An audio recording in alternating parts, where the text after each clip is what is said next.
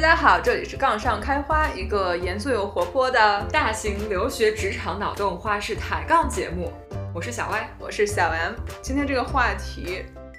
唉， 有点一言难尽。啊、 对，昨天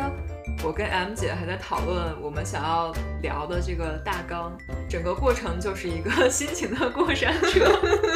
到底我们今天到底要讨论一个什么话题？呃，今天的话题是，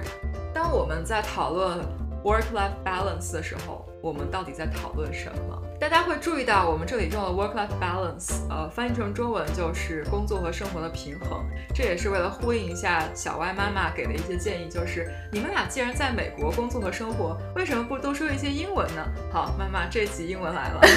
天哪！ 所以这期节目里边，我们要开始中英双语大型节目了吗？啊、可以啊，其实这样对我们两个其实更更方便一点。有些词我们用中文还挺难讲的，比如 C 呢？ 就是我 get 不到你的点， 我 get 不到你的 point 好吗？对我 get 不到你这个非常 interesting 的 point。算了 You, you tried。 我已经 try my best 了。呃，言归正传啊，今天要讨论的是近些年来一个比较流行的词，叫做工作生活的平衡。嗯，一开始拿到这个题目的时候呢，M 姐本来觉得这个事情也挺好讨论的，就整个决策框架挺清晰的。直到 Y 姐给我一个灵魂拷问，嗯叫做“你真的相信有工作生活平衡吗这个灵魂拷问是哪里来的呢？也是歪姐博览群书，网上冲浪的时候 看到了一个图，然后当时转发特别多。歪姐本人非常同意这句话，就叫？”There's no such thing as work-life balance. There's only work-life choice. 我 Y 姐来强翻译一行下，翻译一 下，就是没有工作和生活的平衡，只有工作和生活之间的选择。这个话我其实是非常同意的，简直如雷贯耳，知道吗？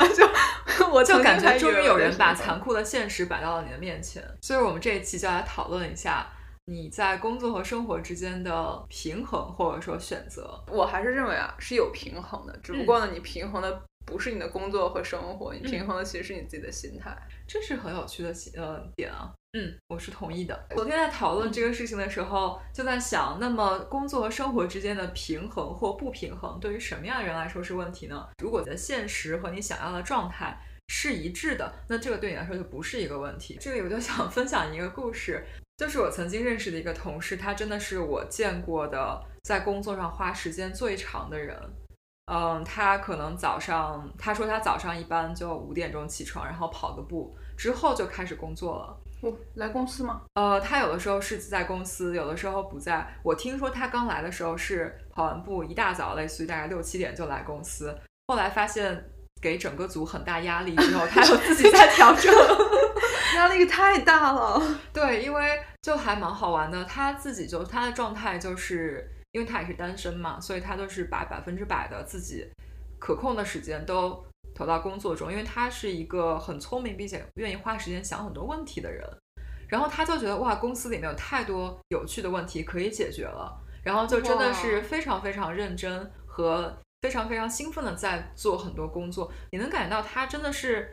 内由内而外的开心的在想很多事情。公司何德何能？ 我也在想，但是表现出来了，就是如果作为我，我在旁边观察，我在他的组上的话，压力就会非常大，因为他也是一个一个领导吧。嗯然后他，你说早上七点半你来了公司，那让手下的人是不是要比情他何以堪？对，然后别人九点才到的话，这个老板已经工作了一个半小时，好像不太对。那以及他这个老板是不是还不怎么下班？这个老板不怎么，不仅不怎么下班，在中午在公司吃午饭的时候，也是基本十分钟解决午饭的。哇，我的天呀！然后他好像也不用吃晚饭，因为有一次我们就是下班之后，大家都在讨论要要去哪里玩儿。有个小朋友在五点半要从公司离开的路上，跟这个领导聊了一下天，结果两个人就聊了两个小时。小朋友背着包站在路上要走非走的状态持续了两个小时。然后我参加了一部分讨论，后来就先离开了。然后就感觉，因为我不是汇报给他嘛，然后但小朋友是直接在他手下，我能感到小朋友的挣扎。 呃，但是我想想说，就是在外人看来，他就是一个真的很拼，他可能大部分时间都是在公司或者说跟工作有关，但是他是整个人是真心高兴的，然后嗯，并且在我看来，我非常无法理解，就是他，你不累吗？你真的不需要时间做点其他事情吗？但嗯在他看来，他就是真心的高兴，然后他也不需要时间做其他事情。所以我们不应该拿我们自己的标准去对框别人。对，我觉得这个在这个问题上，只要你自己开心，并且你没有影响到别人，哦，影响到别人的话，我想说他后面有在改进，因为可能收到一些反馈，就是他自己这个太长的工作时间和太过于积极的工作态 度，给其他人带来很大压力。真的是 我愿意努力，但真的你说早六晚十二，我做做不到啊。嗯，对，嗯、但是我觉得像说，我们没有任何资格来评论另外一个人他是不是应该。调整他的工作和生活的平衡，但他就只他要个他人自己来开说心，我觉得就没有什么问题。哎，是的，就你说自己想的很清楚的话，对对你自己做的很开心，其实最重要。是不是也有一种状态叫做你主动选择了一份工作稍微轻松一点，嗯然后能够让你去更多的花时间在其他方面的工作？对，那你放弃了一些其他的更加甚至说更加高薪的工作嗯或者一些机会。但我自己是有意识的 make make 了这种取舍，我天，make 了这种哇取厉舍。害 那你又说，我有想到我我之前认识的一个同事，嗯就这同事也是呃美国这种藤校毕业，然后呃毕业以后就进了就我忘了是麦肯锡还是 BCG，反正嗯不是数一的数二，就是就这两家顶级咨询公司，嗯然后做的也非常好，升职也很很快，嗯，后来他就来了我们公司，当时其实比一般的咨询公顾问跳出咨询公司其实要早一点，他好像才三年的时候就跳出来了吧。嗯。然后有一天我跟他聊天，我就说：“哎，你怎怎么会决定从那边过来？因为很多人可能会觉得我再待一待就能到一个中层的位置，再往外跳，跳板价值比较好。”嗯。而同事很真诚的跟我说：“我太热爱我的生活了，我太有趣了，我有很多爱好，我嗯喜欢户外运动，我喜欢玩乐器，然后嗯我喜欢举了好几项他的爱好吧。”他说：“但是所有的这些东西不是我不停的出差的时候可以做的，嗯，对，所以我为了我很有趣的生活，为了我生活中热爱的这些兴趣爱好，嗯，我就选择了离开咨询公司。就反反正来了我们公司以后，可能公司也没有那么光鲜，然后可能待遇上也没有之前那么好，嗯，但他觉得非常值得。嗯，不过后来这个同事又跳槽走了，因为他也是非常清楚，他觉得啊，你德州实在是太无聊 了。我觉得我非常热爱户外，我就是要去冲浪，我就是要去爬山啊，哦去骑山地自行车。所以他去加州了。哎，，对 的，就真的是你想的很明白，想到自己想要什么，然后你去了别的地方。嗯，他去之前他也知道，就是我去了一个创业公司以后。那我可能要工作时间时长会更长，嗯然后我工作稳定性也没有这边高。那我这边的确是放弃一些东西，但没关系，我是想想去抓另外一部分的。嗯，所以这两个故事都告诉我们，只要你自己想明白了，你的预期和你得到的是一致的，其实对你就不存在这个生活和工作平衡的问题。呃，应该说，等你想明白了以后，每次你不平衡的时候，你要再去想一想，当初你为什么做出这样的取舍，嗯嗯嗯然然后后你不要太贪心吧。对对。那我们现在既然搞清楚它其实就是一个主动的选择，我们是不是应该先分析一下这两个选择、这两个选项各自都代表了什么？嗯，分析是可以分析的，只不过后来我发现这个选择是一个充分非必必要非充分条 件，就是你选了不一定能得到。对，但是，呃，从另一个角度来说，如果你连它代表了什么都不知道，那岂不就是更加混沌了这个问 题？嗯，好的吧，混沌矩 阵。对，那来讨论一下好了，你这个所谓的选了工作和所谓的选了生活，你到底会得到什么，失去什么？嗯嗯，呃我现在提名一个，嗯，嗯，第一就钱嘛，啊，选选择工作等于选择了钱吗？ 呃，也不嗯对是，嗯其实，在一个比较高层高层面来说，其实确实是这样。对，其实虽然并不是绝对的，但嗯大多数情况下，你的工作的回报和你的工作的付出，或者说甚至是你这个工作时长，嗯，基本上是大方向上成正比的，对吧？嗯，打比方说吧，就硅谷，硅谷那么多大科技巨头，但也有一些出名的是养老院，嗯或者说比较适合，就是我们说的所谓的 work life balance 比较好，那有一些它就出名的薪水给的比较高，嗯，但这这已经在业内算是比较透明了，对吧？时长跟薪水。对，但你要真说为什么某家公司愿意给你多出那是百分之十到二十的钱，嗯，那就是因为这个地方的人平均又多干了百分之二十的活呀。啊，这个我是同意的。呃，我我其实一直觉得工作的强度和回报其实是一个肯定是成正比的。嗯就有一点说的简单通俗一点，就是呃，我给你多少钱，你就要干多少活，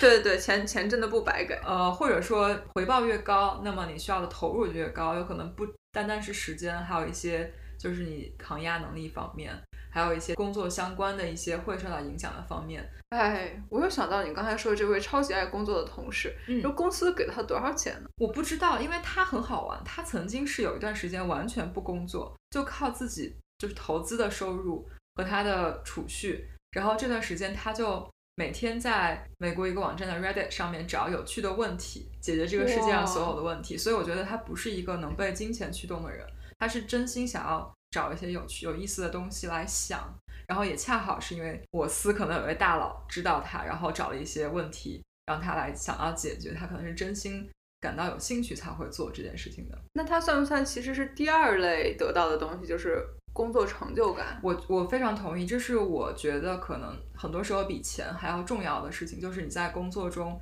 得到的这个成就感，就是你实打实的在产生一些变化，和在工作中你感觉到自己对这个世界可能是有一丢丢贡献的。嗯，我觉得工作中的成就感真的是可能有的时候会比钱还要重要。比如说，我现在跟你说，我给你多百分之二十，然后但让你去一个组里面很闲，你每天做很多东西，但你你做的时候你不知道，但你老板永远不会 approve 任何你做的东西，然后你做的东西可能未来都没有任何实质性的变化。我相信百分之二十可能不会，如果你给我两倍或者是或者十倍，我可能愿意。但是只是很简单的一个例子，就是成就感真的也是一个挺重要的事情，大家都希望。我的工作和我我的付出对这个社会是有一点用处的。哎，你要说到这个工作成就感比钱重要，我就想到之前是，好像几乎记得记不太清楚是谁说的了，但是某位某位硅谷的大佬说，说他现在觉得他最大的竞争对手其实并不是硅谷其他这些公司，嗯因为其他公司挖人无非就是给钱嘛，嗯，那你给你给多少，我比你给的比你比你再多点儿，这些人我还是能留下的。嗯但他现在最大的竞争对手其实什么是科研机构、高校。哦，OK，就这些人，比如说 NASA，嗯美国航天航天宇航局，嗯他给的钱比得上硅谷大佬吗？鬼比不了。他的工作会比会比硅谷轻松吗？其实并不会。对但这些人去了这些 NASA 这样的科研机构，是为了理想，对，这真的是做到了高尚的人，脱离低级趣味的人。嗯，对，我觉得真正你喜不喜欢和这件事情给你带来的成就感有没有很多，确实会真的影响。嗯，很多时候事情不单单是钱这么简单的。理想是比钱更有用的激励模式吗？呃，在某种程度上是的，啊、给我两倍的钱可以出卖我的理想。我觉得每一个人的理想都有一个价格吧。我觉得就是 很很世俗的说，都有价格的，有价格，有价格，对？吧？那可能只是有些人价格比较高，有些人价格比较低。不，不要在节目上输出这种价值 观。没有，还有就是很多时候我的理想可能并没有任何人给他出价，然 后我就保守着就不去保持我的理想就好了，也没有人出一更高的价格让我放弃它。 如果出的话，我可能会考虑一下，说不定就放弃了呢。如果没有那么爱的话， 哎呦，好吧，那第三类，我觉得你嗯可以得到的一些东西就是个人的工作成就，嗯，包括升职，嗯，不得不说，就我有限的观察，嗯，我觉得老板们都比我忙，是的，还蛮有意思。我曾经跟大佬聊天，大佬说你在公司到了某一个位置之后，就是公司指望你自己很清楚的认识到你是没有 work life balance 的。然后 天哪！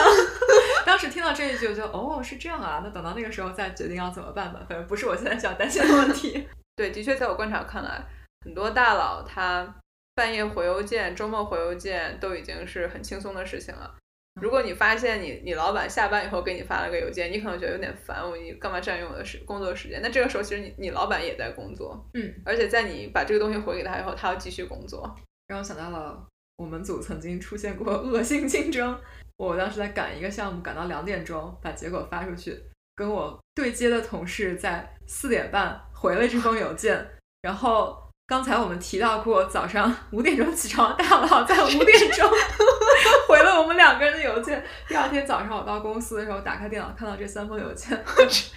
我天呀！其实大家都会受到影响，在工作之外时间回邮件，不受影响不只是你，大佬也在很认真的是的工作。是的，而且再往上走的话，你的担任的义务其实已经不太一样了，就你不再是为你一个人负责，你是为你的团队负责，而且很多时候你是嗯为一块业务负责。嗯，那当那这就已经不仅仅是做好你本职工作的事情了，嗯你要在各个方面去加强锻炼你自己。你首先想走到那儿，你就要先让自己的实力到达那个高度，嗯，然后其次还会有很多是完成工作以外的事情，包括我们平时说的叫 networking，就嗯他也需要去跟别人对去建立一些友好的关系，甚至去拓展一些新的业务。是的，这都已经是我们我们底下的小兵是目前还没有这份困扰，但嗯我记得之前在国咨询公司实习的时候，嗯，我们的项目的大佬他的工作就不是做实际的实施，但他的工作有很重要的一块是他要出去拉项目，嗯，他要去跟别人拉项目的话，他就有很多应酬的东西，对，这是我们小兵都不需要担忧的事情。其实我们可是不是可以这样理解？真的，你的工作到了一定程度的时候，它甚至已经不是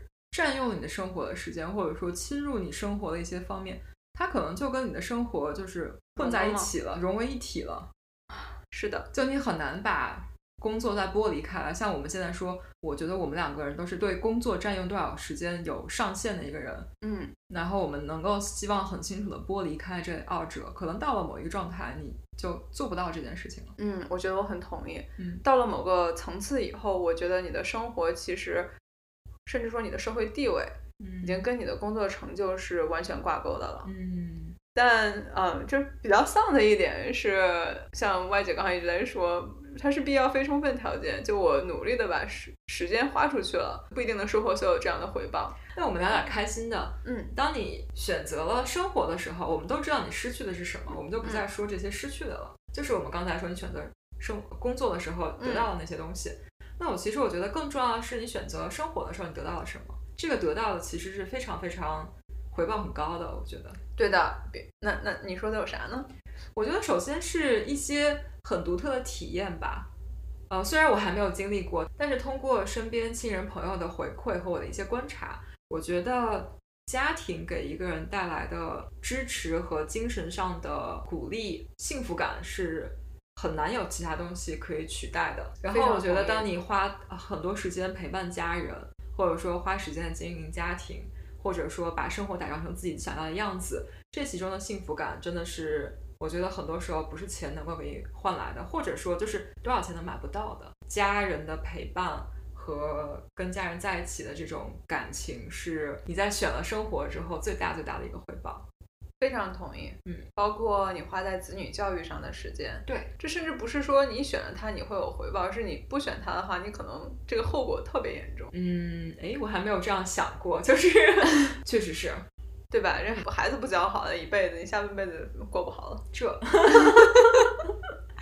呃，还有就是发展副业的机会，对吧？嗯嗯，这个副业可能是单纯的兴趣，或者说可能是单纯的一些。你自己想要花时间去研究东西，也有可能是会给你带来实际的金钱回报，都有可能。对，比如说我们德州这边，因为房房地产市场比较好，好多嗯同事他下了班以后就是不愿意在公司待，因为他下了班以后要去副业做房产经纪人。可能有一些同事他在公司就不想升职，因为你升职之后会更多的工作、更大的责任。他们在公司其实就是为了拿一份稳定的薪水，更重要的是拿医疗保险啊，然后养老金养老啊金等等。然后，因为他对于工作的期待就是我干这么多活，然后我其实真正感兴趣的是我的副业。然后我之所以要工作，是为了有一些比较稳定的这个保险等等。那问题来了，他这个嗯副业这会儿算工作吗？这是一个好问题。其实我一直觉得他可能副业算工作，但他特别感兴趣。对，但是如果你感兴趣，它就不会给你带来需要平衡，或者说给你带来有负担。又我觉回到得了咱们刚才说的这，如果你真的是对这个事情有激情，对然后，就有你理就想不，觉得累。就是这样说吧，除了朝九晚五之外的时间做的事情，如果你感兴趣，这可能不算是。你需要解决的问题，可能就是你工作正常范围之外，然后你又不想干的这些事情，可能才会给你带来困扰。嗯，同意，如果你愿意做它，它可能就是一个非常给你带来愉悦的，可能是工作的回报，甚至你可以把它算成是你的生活的一部分。嗯，然后比如如咱们果这个播客，对，如果是像我们副业，然后我们非常非常喜欢做这件事情，它就不会是工作，它也不是困扰，它就是生活的一部分。对，还能打着搞事业的名号，每个星期打错一顿儿。我觉得我们公司现在账面的现金流肯定是极负的，如果把这个吃饭放进世去界最强从莫于公司，没有开张就已经付了好几百了。希望粉丝们给我们一些支持，你们要投喂我们，我们也是很开心的。如果不能投喂，请关注我们。哦，行，转发一下，帮我们拉几个粉丝吧。对，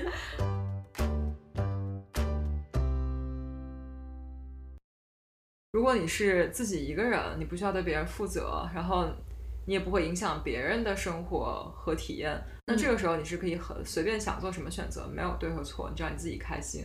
但是像刚才 M 姐说到的，如果你已经有了家庭，然后你还要照顾别人，你要承担自己的家庭家庭责任的时候，对的你其实是没有办法做一些，就是你不能任性做选择的，你要对别人的生活和感受，嗯，承担起自己应该承担的那一部分。对的，嗯，而且在这个时候，其实有时候你觉得你是放弃了职业上的一些发展，反而有可能你是更好的支持了另外一半的职业发展。所以我们嗯刚才讨论这些东西，比如说钱啦、升职加薪啦、社会地位啦，嗯那可能你们两个人这样一平衡下来，有一个人其实弥补了你这边失去的东西。那所以说，当你有了自己的小家之后，其实不是个体的奋斗，而是一个小的团体，哎，然后对，两个人或者说一家人都为了优化这个整体，哎呦，这就是 local optimization 和 global optimization 的问题了。嗯。对，可能就是你要做一个 independent optimization，还是做一个，因为你是有 dependency 的，嗯，哎，又又成功的融入了英文， 主要是我们不太会如何用中文说这些当地优化和全球优 化。局部优化和哦是和整体优化什么的，嗯当地是全球 崩溃了。一听就知道我这个是英文学的嘛。 哎，这有一又是一个冷知识，我觉得就。如果这个知识我一开始是用中文学的话，那我想看到的时候我就能反应一下是的中文。但如果一开始这门课我就是用英文上的，我是真的的翻译不过来。对，确实是这样。然后我这里还要澄清一点，我们这里说你选择了生活。嗯，但是其实不是选择了生活代表就会很轻松。举一个例子，就是如果我选择要当一个全职太太或者全职妈妈，这个其实是非常非常有很辛苦挑战超性、辛苦很辛苦的一个选择。对，我知道在社会上有很多评论或者有很多讨论，他们其实对这个角色的认同并不是很高。他可能会认为，如果简单从经济或者其他角度来看，这是一个不太有回报的职业。虽然大家都同意这个角色十分的重要，嗯，这么一说，我觉得全职妈妈应该算是它算是工作啊。它是工作，而且我会把全职妈妈放在工作非常 challenging 的部分，并且这个工作才是真正没有工作生活平衡，它完全没有 work life balance，、哦因为你完全的分不生开活的就是你的工作，然后这份全职妈妈这份工作是 twenty four seven，你没有任何一个时间是能喘息的，哦，还不能跳槽。太太可怕了，这个工作。 所以我，我一直都在说，我对愿意主动选择当全职母亲的所有女性抱有非常非常高的尊敬，是因的为这是真的是最困难的一份工作。我非常同意，我觉得我觉得我做不到，我也觉得我做不到。所以我们现在才苟着一份 九九九九六的 工作。对，我又要大胆开麦了。嗯，我觉得有的时候你选为了选择生活而选择生活，如果直观的表现上说，我选择了一份薪水相对来说没那么高的工作，嗯也就是我刚才的一个大假设，就是说薪水跟时长可能大方向成正比。嗯，那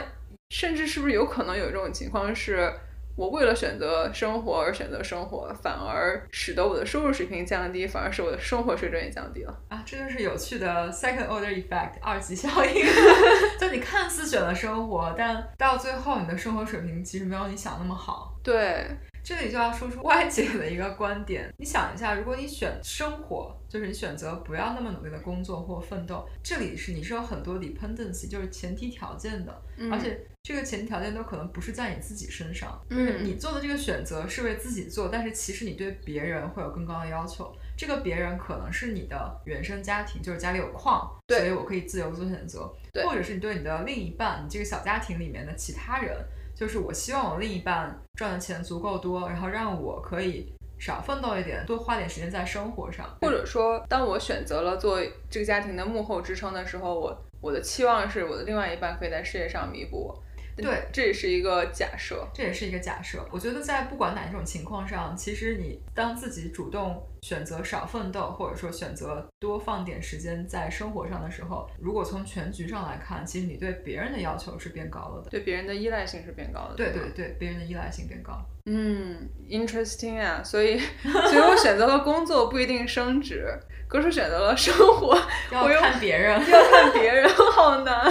对，其实如果我要打一个不恰当的比方，如果说拿开车做个比方吧，就是开幼儿园的车嘛， 我不知道， 就是你要做驾驶还是要做副驾驶吧？我你要选工作，很多时候你是相对有更大的把握程度，可能比较累，但是你能自己决定这个很多东西。嗯但你做副驾驶，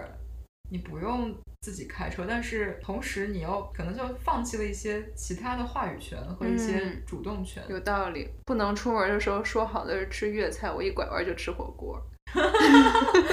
但是我至少在我个人很浅薄理解里面，我觉得选生活像你刚刚说的那样，对别人的依赖性是相对高一点的。好的，Y 姐，灵魂拷问。 我们刚刚讨论了这么多取啊、舍呀、选呀、不选呀，你觉得我们到底是有的选吗？这是一个很好的问题。有的时候你会觉得你仿佛没有了选择，好像说我没有一个更好的选择。但是如果你往后退一步看一看，你是不是给自己加了太多的限制？比如说，我认为现在工作太累，嗯我想要一个轻松的工作，嗯但同时，我又希望这份相对轻松一点的工作，薪水不要比现在低吧。我其实你也可以换一份轻松一点，并且薪水低一点的工作。那我可能就要降低我的生活标准，我可能现在花钱没有之前那么大手大脚了，但我不愿意。嗯，所以就是其实有很多所以很多还是选你择，但是就还是想你都想要了才会觉得没有的选是吗？对对对，我一直觉得可能是你给自己加了太多条条框框，我什么都想要，我给了自己太多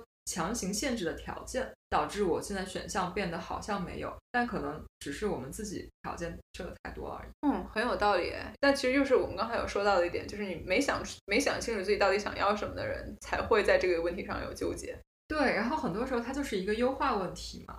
然后优化的时候，你有很多条件，当你这个优化优化不出来的时候，你是不是可以适当的就是丢掉一两个条件？你看看你愿意先丢掉哪一个，然后看看什么都不愿意丢的话，你就不要抱怨自己没得选，对吧？因为可能都是自己给自己框住的。嗯，也是。啊、那我们刚才其实，在上一趴的时候有说到，到了某个阶段以后，你的 work-life balance 已经不是你个人的选择了，嗯，就它是一个家庭的选择。问这个问题，往往对女性更加显著。嗯，是的，我听过有很多人指责女性不照顾孩子、不照顾家，啊没有听过， 认真的没有听过。对啊，有就对是男性这样的指责，国内不都说吗？是叫什么丧夫式育儿吗？ 是就这丧夫，我觉得是育俩儿吧，我觉得能够不育，如果是丧夫式育儿，其实还好，说明至少这个只男育性了一个对男性自己是独立的，就是你也对不用管他，他只是是的不出现而 已。育俩儿感觉就更痛苦了。育俩儿太痛苦了。国内的情况可能应该也跟可能差不多情况，在美国职场上，就是女性高层非常少，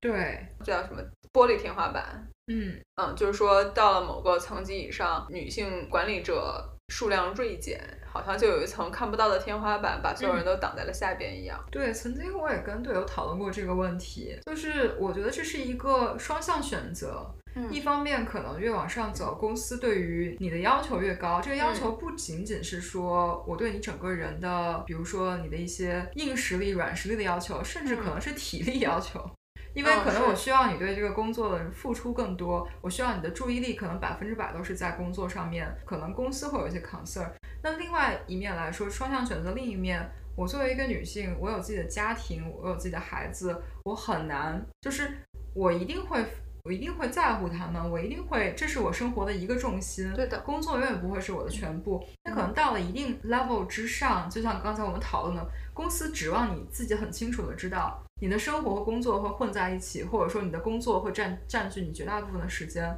那在这个时候，我觉得可能女性也会有一些人会有想法，会有担忧，就是我不想花这么多工时间在工作上，嗯那么我可能就不会主动的努力去争取这样一些职位，因为嗯他对工作的付出的要求超过了我愿意付出的状态。嗯或者有一些人，哪怕他愿意，这个时候社会上总会有一些奇奇怪怪的声音，开始有有一些指责的声音和一些莫名其妙跟你没有关系的人出来就就是评论。作为一个母亲，你怎么可以就是花这么多时间不顾自己的家庭对的等等？整体来说，越往上走，环境对女性相对比较不利吧？如果目前哈，目前我还是就是希望我自己能有一份事业，我不希望我在有了孩子以后就完全把它放弃。但我同样也认为我会是一个很负责任的呃家长，嗯，我将来一定会在培养教育孩子身上花很长很多的心血和时间，嗯。那如果我硬要选择，就是不想完全放弃工作，嗯我还是希望能有一些工工作上的追求，嗯，但我同时希望也能对孩子的教育不要缺失太多，嗯嗯，有没有什么好的建议？没有啊，你你也在问一个我一样一样挣扎的人的问题。 有吧，有吧，还是有的吧。我能想到的就是，首先是一个家庭之间一起做的决定。嗯就我会希望我的队友，然后包括双方的父母，其实大家都达成一致，大家应该是齐心协力的，共同奋斗的一一一个方面，而不是而不是我一个人在往前走，然后所有人在扯我的后腿，或者是大家的劲儿不往一处使，大家都往不同的地方拉扯。如果如果我和我的队友可以达成一致，比如说你赚的比我多，你未来的发展也比我好，嗯那那我我认了，然后我只能我去舍掉我自己的这一趴，嗯然后希望你的那一趴可以弥补我的这一趴。嗯，然后这这是一种，嗯，就咱们俩商量好了嗯分工是什么样的，嗯，，然后将来谁也别指责谁。虽然这这一趴我觉得是最难的，就是可能分工好分分工好都不难 嗯那大家谁都不指责谁这件事情是是很难的。可能还比较难吧。我觉得一切如果都按照计划顺利发展，可能就不会到这一步。但真的，呃，如果你感觉到，对吧？我们两个人都在为彼此做一些牺牲，或者对说我们都在为这个家共同付出。当结果好的时候，我觉得大家都很开心；对不好的时候，你难免还是会有一些想法吧，对不对？我能想到的可能就是真的是家庭的支持吧，就是两个、嗯两个人真的是共同协商，然后你要首先要认可彼此在在这个抉择中做出来的牺牲和让步，以及对对家庭的付出。这点我非常同意。我觉得首先你要承认，就是不要 take it for granted，就是嗯认为就是对方的付出是理所应当。比如说，你就是女人，就是要生孩子呀，对是，道理是这样，但是不代表我不能去追求我想是要的追求的东西。是的，是的。你这么一说，我想到了当时刚进公司的时候，第一位老板是嗯一个男老板，好像当时我记得他有两个孩子，现在已经有四个孩子了，嗯工作生活两开花。嗯然后有一天我就在恭喜他说：“哇，你恭喜你喜喜得麟儿，然后又又添了三宝。”嗯然后他就第一反应就真的是超级感谢我太太，就如果没有她，嗯我不可能在公司可以工作的这么心无旁骛。嗯，然后，但他也是属于超级顾家的那种，嗯他每天都一定会回家跟他的太太一起吃晚饭，嗯他一定会陪孩子写写作业，嗯就他很清楚的知道他太太牺做出了很多让步和牺牲，这样他可以在外面拼事业，嗯，然后后他一定在时时刻刻在公司的时候把太太的付出挂在嘴上，也从来不会去搞那些有的没的什么茶色的品茶之类的东西。 对，嗯呃，而且他也是，你可以肉眼可见的顾家，也是嗯肉眼可见的，他和他太太是两个人是有在共同的为家庭付出。嗯，还有就是这两个人一起撑起一个家，就各自用自己力所能及和愿意的方式来付出。对的，嗯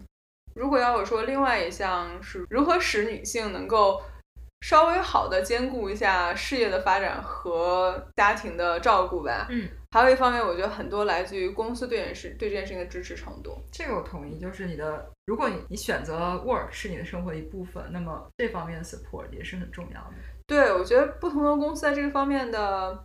政策其实不太一样，或者说对于女，尤其是对女性员工的考量其实不太一样。就比如说有些公司，它就是我就是不允许你回家工作，你就是每天必须要给我坐在办公室里。嗯那有的时候，那女性员工，我明我在家里照顾我生病的孩子，我只是人走不开，嗯，但我还是可以工作的。对，那我在家里工作，你就不允许我这样做，那这样其实就嗯对我这个角色其实不太有利。嗯那其实工作还是要给一些灵活度。对，之前很早的时候听过一个女高层有讲过她如何做工作和生活的平衡这件事情。嗯嗯首先她也非常认可，我记得当时她好像就有说很难，你最后就是在做一个取舍，你不可能两个两得。嗯，然后她，但她毕竟已经做到高层了嘛，嗯，也算是这个 executive 层，所以已经很了不起了。但他就有说到，他就非常感激他之前工作的工作过的公司，包括现在的公司。嗯，他说在他的孩子的成长过程中，还没有缺失过孩子的一场球赛，嗯，那是因为他已经不记得他到底在球赛边上开了多少场会，就电话会议。哦，就公司愿意给他这样一个机会，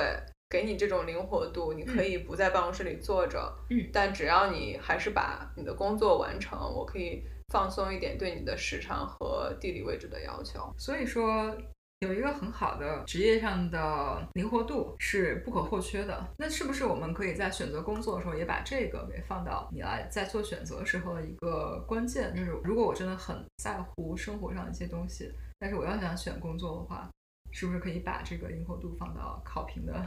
嗯，是的内，容之一我？觉得是可以的，嗯因为他可能对于你，嗯，他只是给你了一个缓冲，嗯嗯，给你的工作和生活之间加了一个缓冲地带。嗯，